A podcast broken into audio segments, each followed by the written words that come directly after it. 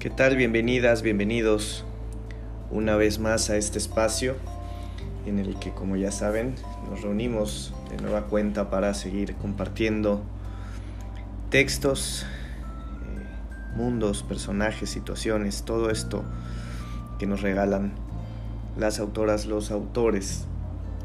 Eh, vamos a continuar el día de hoy con esta sexta temporada en la que estamos revisando cuentos de, de Anton Chekhov y después de nuestro primer intermedio en el que pudimos compartir algo muy breve de Virginia Woolf, que además causó un poquito de, revuelo por ahí, eh, porque vieron algunos comentarios ¿no? en los que dejó un poquito de confusión, no tanta claridad, y me, me, hacían ahí alguna retroalimentación en la que me decían, hubiera estado muy bueno un, una especie de, interpretación por parte tuya, pero fue algo planeado, ¿no? En ocasiones yo creo que es muy bonito dejar esa posibilidad en la que nosotros vayamos sacando nuestras conclusiones o nos quedemos pensando, tratando de encontrarle sentido.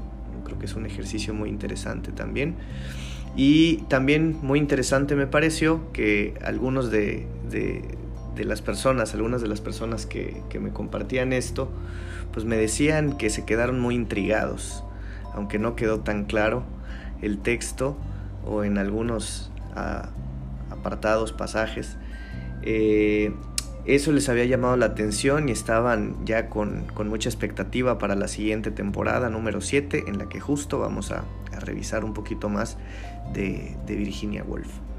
Pero bueno, dicho eso, vamos a, continuar con, con, este episodio número 5 de esta sexta temporada, en la que, como ya comentamos, estamos revisando a Anton Chekhov y nos vamos a ir con un texto también muy, muy, muy breve.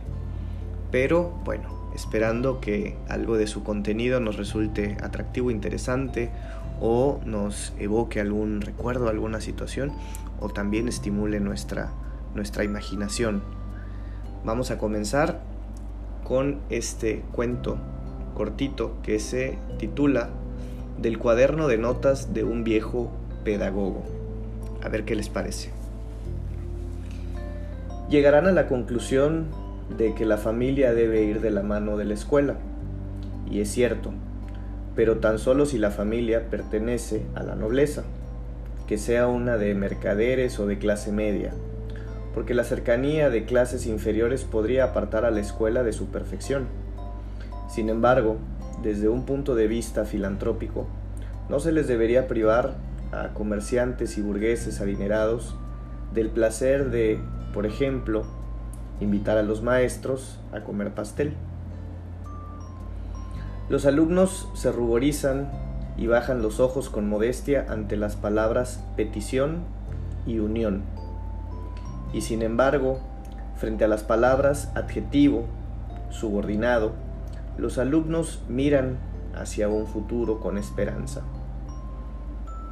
Dado que en la lengua rusa ya no se utilizan ni las letras fita y sitza, ni el caso vocativo, entonces, argumentándolo en favor de la justicia, a los profesores se les debería reducir el salario puesto que con la disminución de las letras y de los casos ha disminuido también su trabajo.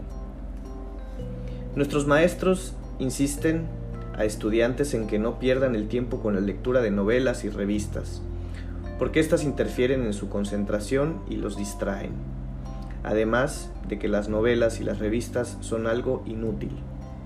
Sin embargo, ¿cómo van a creer los alumnos a sus maestros si ellos mismos son los primeros que le dedican muchísimo tiempo a las revistas y a los periódicos.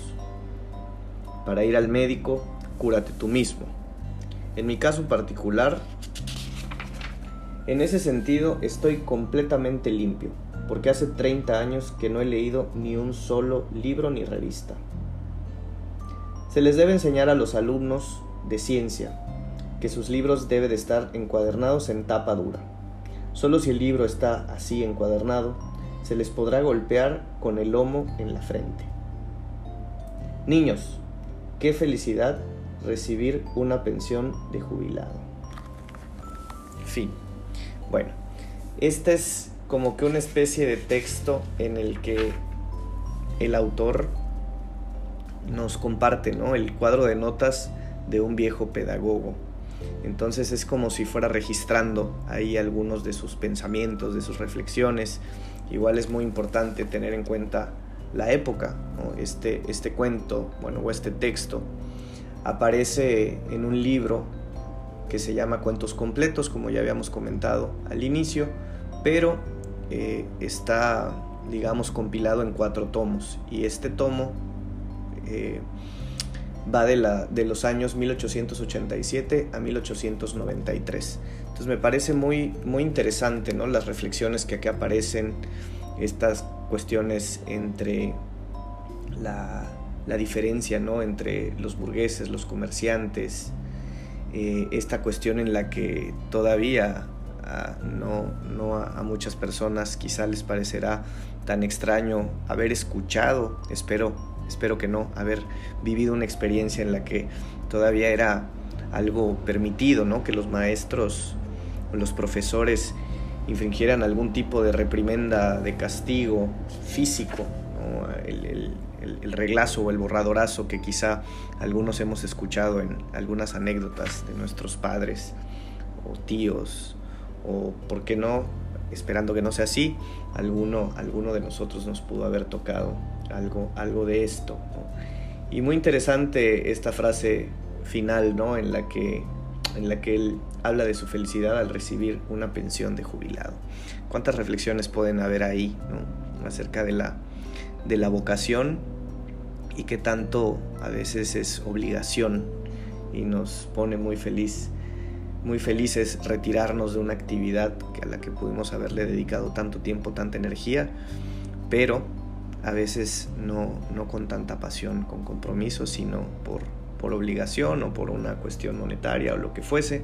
Y no lo decimos con, con ningún tono de, de, juicio, sino como una reflexión interesante ¿no? de cómo esto lo pudiéramos trasladar a, a muchas áreas de, de, nuestras vidas o de las actividades que realizamos, profesionales o de muchas otras índoles. Bueno, eh, espero que les haya resultado eh, interesante en algún sentido, que les invite a alguna, alguna reflexión eh, y nos encontramos en, un, en una próxima oportunidad para continuar con esta temporada dedicada a Anton Chekhov y sus cuentos completos.